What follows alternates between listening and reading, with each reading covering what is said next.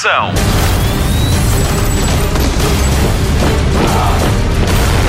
Hollywood Express. Olá, bem-vindo a mais uma edição do Hollywood Express, o podcast de filmes e séries da Rádio Comercial, a rádio número 1 um de Portugal. Muito obrigada por isso, que grande prenda de Natal que nos deu, devemos-lhe tudo a si, que é nosso ouvinte. Esta é a nossa última edição antes do Natal e por isso a Marta Campos vai dizer-lhe o que pode ver na televisão portuguesa nos dias 24 e 25 de dezembro.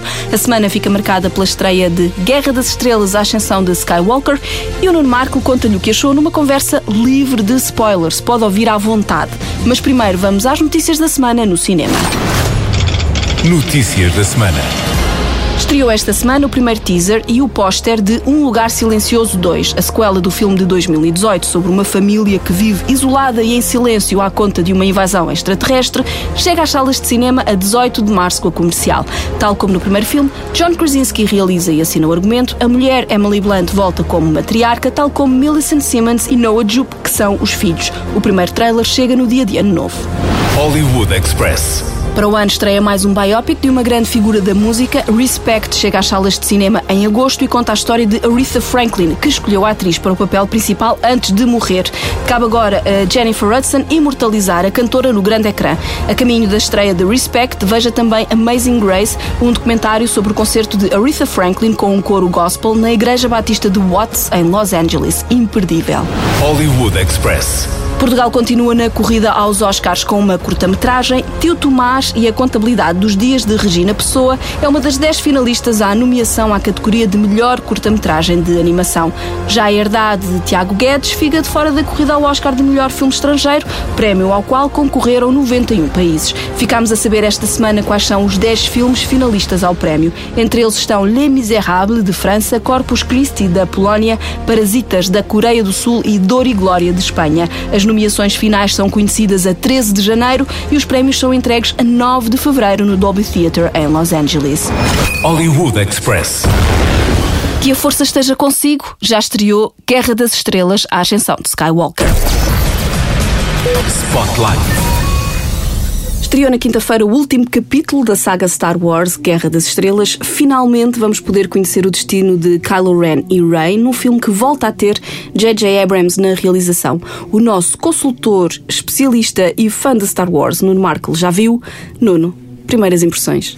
Eu gostei muito deste filme. Uh, mas atenção, eu sou um fã de Star Wars um bocado galdério. Uh, eu, sou muito, eu sou muito fácil de, de, convencer. Eu tinha ficado bastante impressionado com o Last Jedi, que é um uhum. filme muito pouco unânime, e gostei pelas razões de que boa parte das pessoas odeia o filme, hum. que é o facto de ter tido a coragem, por exemplo, de logo no início, e assim que a Rey estende o sabre de luz ao Luke, ele atirar uma coisa tão preciosa e icónica como um sabre de luz por cima do ombro, com um desprezo total. E eu achei, ok, vamos entrar aqui na loucura. Isto vai ser, isto vai ser outra coisa. E eu, eu sou Epá, eu, eu gosto de, de, de, opções iconoclastas. Eu acho que o, o, que o Ryan Johnson fez foi, enquanto demonstrava o seu conhecimento por aquele universo, tentar subvertê-lo um bocadinho e fazer sequências como aquela em que a Rey, ainda estamos a falar do Last Jedi, uh, é confrontada com, afinal, quem eram os pais dela uhum. e aquele anticlímax dessa cena. Mas a maneira como toda a cena está feita é estranho porque parece Star Wars já, já a roçar ali um bocadinho do David Lynch.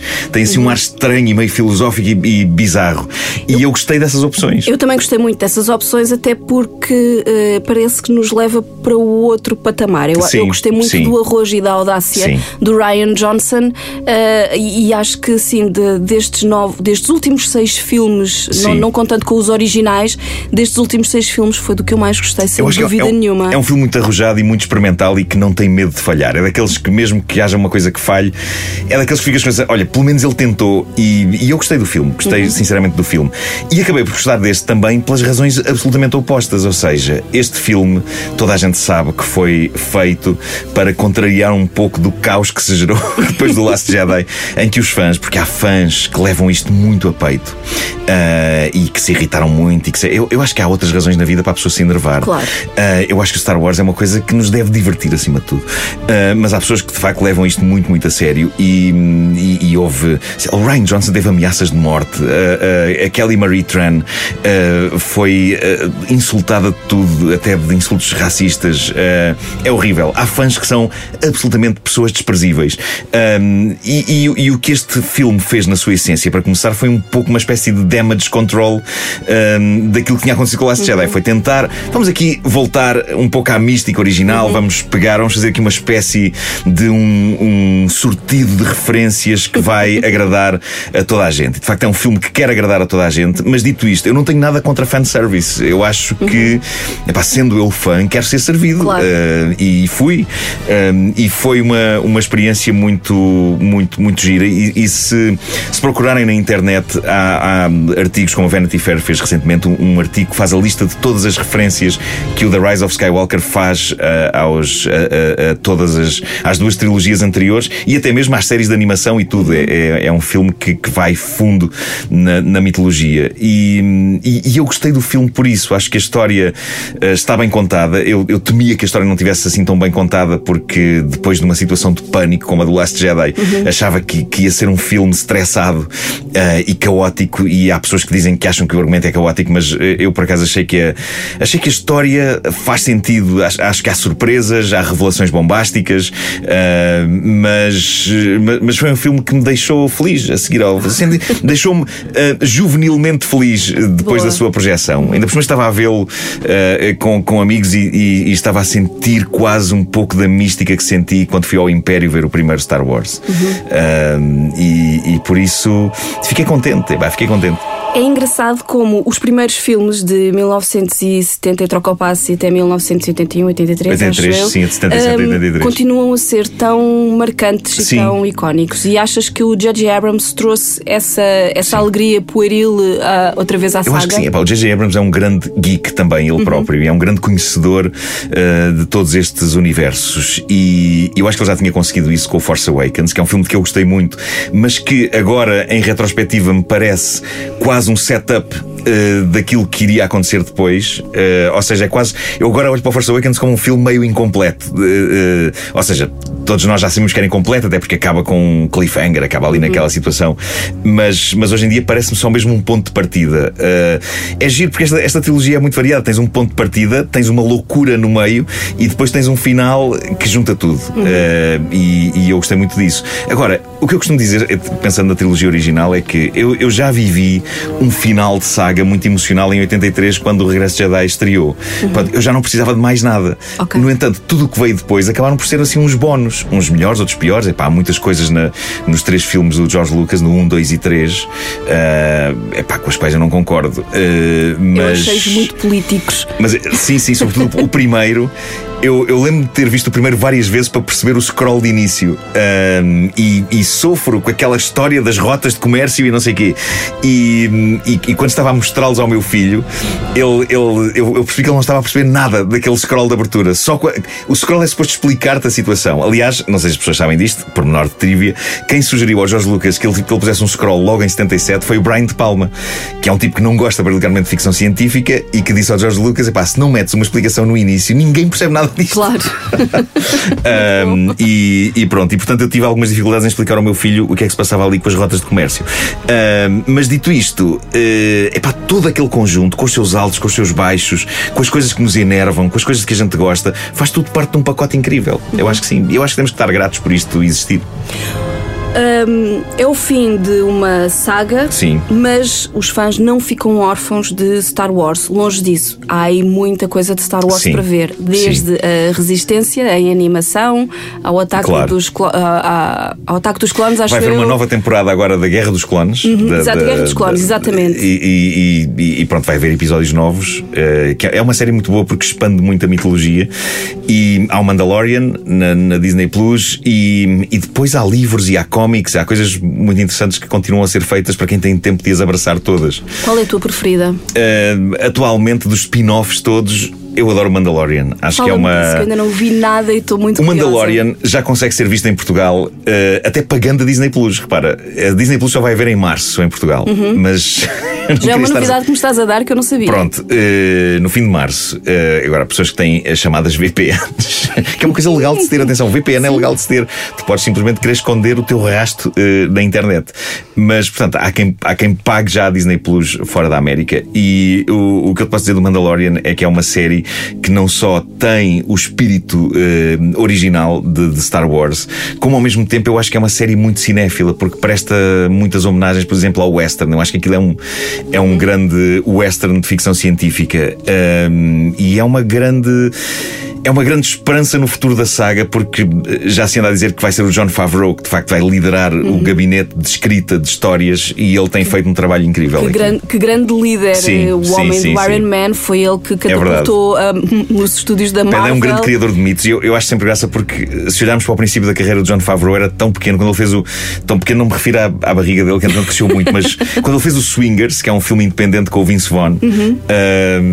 epá, ninguém diria que este tipo se ia transformar assim no, no maior. Eu, eu recordo-me sempre dele no ahm, Separados de Fresco. Ah, com o sim, Vince também. Vaughn e com a Também. Jennifer Aniston e ele tem Sim, uma sim, conversa brilhante com o Vince Vaughn num bar a dizer que a Jennifer Aniston, a personagem dela nunca teve que ele estava condenado à partida porque ele nunca sequer lhe deu uma oportunidade e é é um diálogo giro. absolutamente brilhante. O filme é incrível e ele de facto aparece ali, barrigudo, careca. Sim. Ninguém dava nada por ele, quer dizer, eu, eu- eu sempre pensei que ele fosse o eterno secundário e depois de repente não só se torna num excelente ator, como num excelente estratega, Um como num excelente realizador. Sim, sim, sim, sim, sem dúvida, sem dúvida, é verdade. De, de toda a de, todo, de, de tudo o que há à volta do Star Wars Hum. e que tu conheces, o que é que tu gostavas que fosse agora adaptado ao cinema?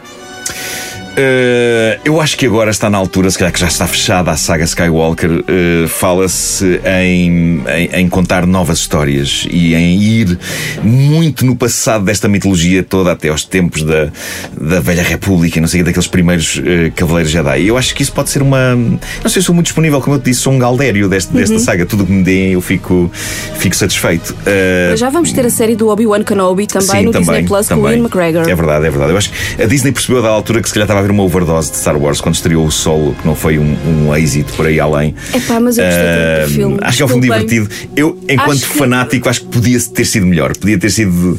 Foi um filme que jogou muito pelo seguro numa série de coisas. Epá, Ah, mas aquela sequência inicial da mas- perseguição em que ele vai uh, Sim. fugir. uh, eu gosto do encontro dele e Chewbacca, do Sim, Chewbacca. sim, É, eu, eu, é- é ótimo. Pronto, mas eu, olha, sou um bocado Galdéria e também sou um bocado uh, Esta Ron. frase, não isolem esta frase, por favor. Sou um bocado Ron Howard Eu Sim. gosto muito das coisas do Ron Howard, Sim, sim, incluindo as do Robert Langdon.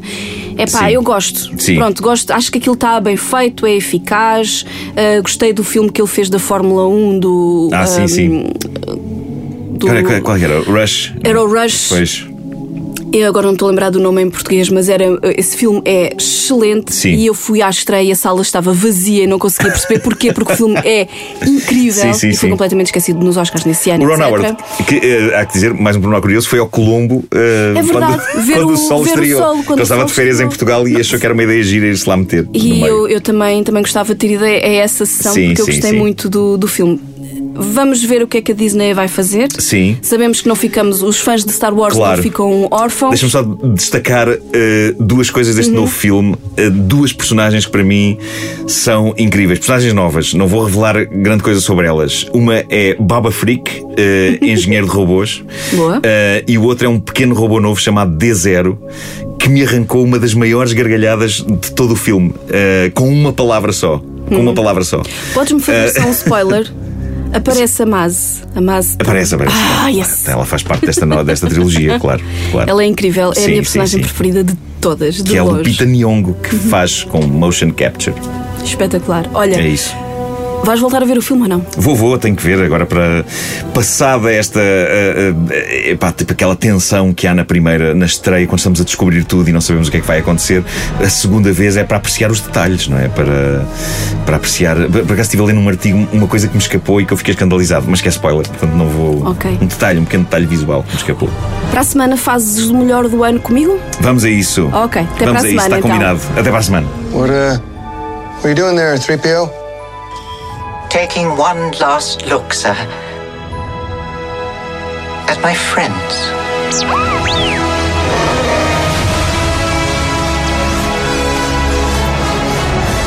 Confronting fear is the destiny of a Jedi.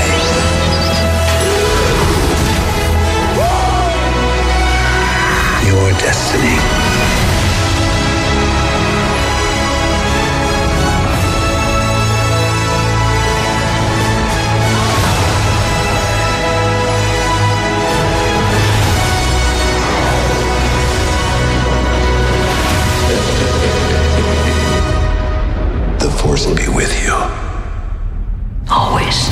Vamos ligar a televisão.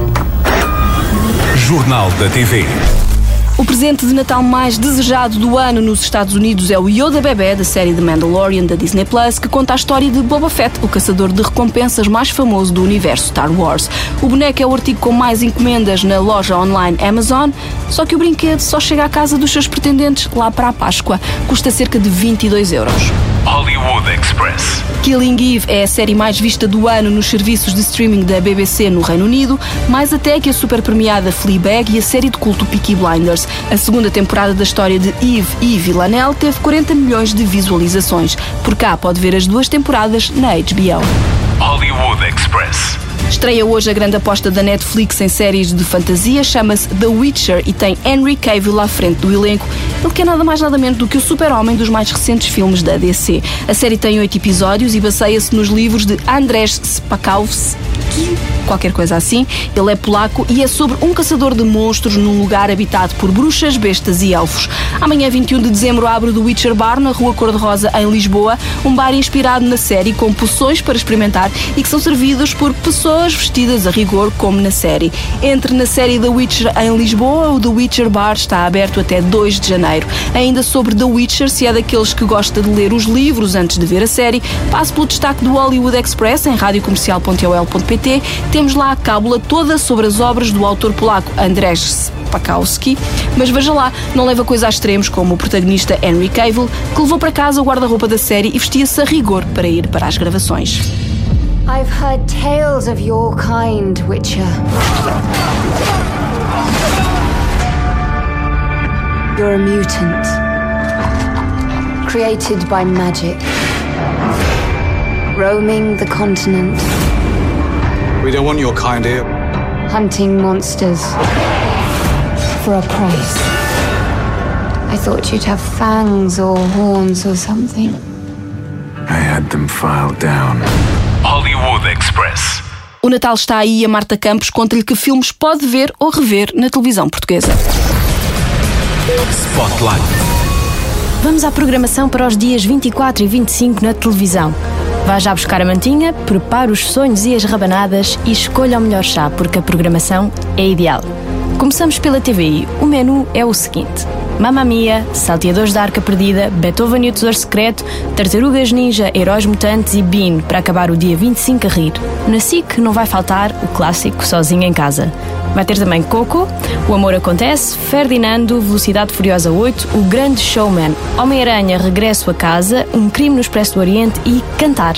No TV Cine 1, Asterix, O Segredo da Poção Mágica, Ralph versus Internet, Incríveis 2, a estreia de O Filme Leg 2, que teve o apoio da Rádio Comercial.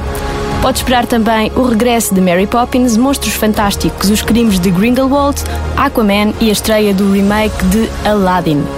No canal Hollywood começamos a ladrar. E não estou a brincar.